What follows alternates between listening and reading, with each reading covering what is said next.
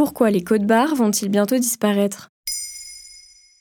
Merci d'avoir posé la question. Arrivés en 1973 aux États-Unis, les codes barres noirs et blancs font partie de notre quotidien de consommateur. Il a permis aux supermarchés de réaliser une transition numérique incomparable, mais leurs jours sont comptés. En effet, d'ici à 2027, les codes barres seront petit à petit remplacés par les QR codes, le système que la plupart des Français ont découvert avec le pass sanitaire. Les deux coexistent d'ores et déjà, et même si les distributeurs souhaitent une disparition des codes barres d'ici à 2027, plusieurs spécialistes jugent la transition trop difficile, et il se pourrait que les codes barres résistent encore une dizaine d'années. Quelles sont les caractéristiques du code barre? C'est la carte d'identité d'un produit. Composée de 13 chiffres, cette technologie permet facilement de retrouver le prix et la date d'expiration du produit, ainsi que d'échanger ces informations entre chaque magasin. Pour Stéphane Kren, responsable de GS1 France, l'organisation internationale en charge du système d'identification des produits, dans un article d'actu.fr, le code barre a été une révolution. On voulait un système pratique pour faciliter le passage en caisse, alors qu'avant, on avait une étiquette unique sur chaque produit. Il fallait sortir sa calculatrice. Le code barre a été un vrai tour de force pour trouver un standard mondial de marché. Plus récemment, ils ont même permis d'identifier la valeur nutritionnelle de certains produits grâce à des applications spécialisées comme Yuka ou Incy Beauty, simplement en scannant leur code barre.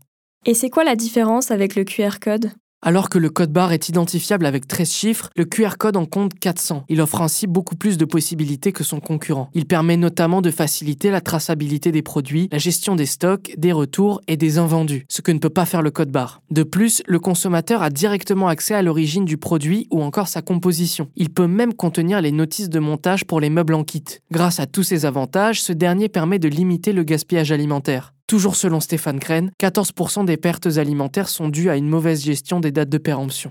Permettra-t-il une évolution dans la consommation?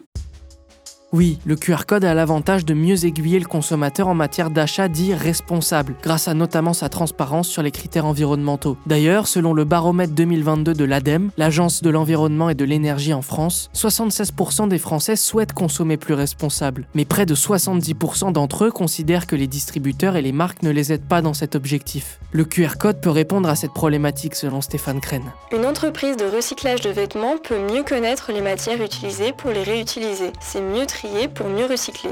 Même chose pour la seconde main. On n'a plus à remplir à la main toutes les informations en ligne et faire tout le travail de retraçage. En flashant directement le QR code, on aura accès à toutes les informations.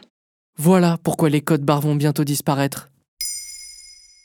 Maintenant, vous savez, un épisode écrit et réalisé par Samuel Lambrouzo. Ce podcast est disponible sur toutes les plateformes audio. N'hésitez pas à répondre au sondage du jour sur Spotify. Et si cet épisode vous a plu, vous pouvez également laisser des commentaires ou des étoiles sur vos applis de podcast préférés.